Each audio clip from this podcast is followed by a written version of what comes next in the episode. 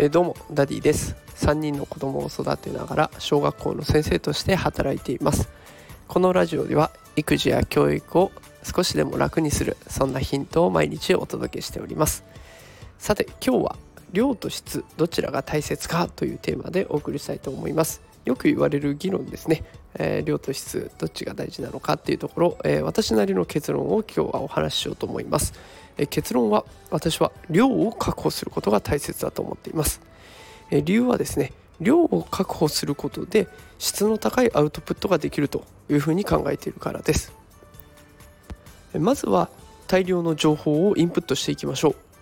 でその大量の情報をね整理することでどことどこがつながる？ここはいらないなとかここは革新的な部分なんだなっていうところが比較することで分かってきます。そうすると質の高いアウトプット。私で言えばこうやって音声で表現したりとかノートで書いて表現したりとかっていうことができます。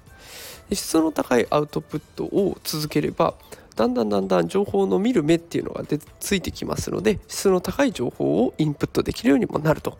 いうことで量が質を生んで質が質をまた生んでくれるっていうようなこういういい循環になるというふうに私は考えています。だからとにかく量が優先になってきます。っていうふうにすごく偉そうに喋っていますが、えー、今日は私はあのいつもねノートを台本代わりに書いているんですけどもその台本が全くうまく書けなくてでこうあのリンクにノート貼っておきますけどすごく淡白なものになっちゃったんですね。でこれを読んでいただければわかると思うんですけどあの私自身ももっと多くの情報に触れる必要があるかなと思っています。で今回ねあのノートのアウトプットを例にしましたけどあの私が携わっている教育っていう分野で言えば特にね漢字それから計算っていうのは確実に量がものを言う世界になってきます。書くこととか計算することって慣れてしまえばね問題なく書けるようになります。漢字も最初は分かんないんだけどだんだんその漢字を使いながら書いてくるとあの今5年生教えてますが5年生の子でもね1年生の頃の漢字書いてごらんって言うと余裕ですよなんて自信満々に書いてくれますが1年生当時はねそうはいかなかったんです。必死になって覚えて必死になってアウトプットしてたんですね。でしかも間違いながらやってるわけです。で私自身もあの5年生の頃にあの毎日10分間で400字詰め原稿用紙を1枚書くっていう活動を先生がしてくださっていました。でそれをやってるとね初めは半分も書けないで終わっていました。しかも先生からのお直しのオンパレード。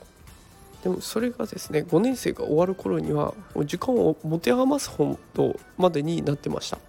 でしかも先生からも褒めてもらえてみんなの前で読んでもらうとかね。そういうことにまで変わっていったの。量が質に転換したのを感じた瞬間でもありました。あのお子さんねあの最初は苦しいと思うんです。いっぱい書くとかいっぱい練習するとかって。だけどその量を優先させることでだんだんだんだんねあの問題が解ける自信がついてきて他の問題もってもっとレベルアップした問題もっていう意欲にもなってきます。最初は嫌かもしれませんけどあの叱ったりせずねあのじっくりコツコツと焦らずやっていけばいつか成果が現れますので焦らずじっくりとやっていきましょう。私もあの情報をたくさん浴びるように、えー、情報収集もしていきたいと思いますので、えー、皆さんも一緒に頑張ってやっていきましょう。ということで今日は量と質どちらが大切かというテーマでお送りしました。え今日も最後まで聞いてくださってありがとうございました。それではまた明日会いましょう。さようなら。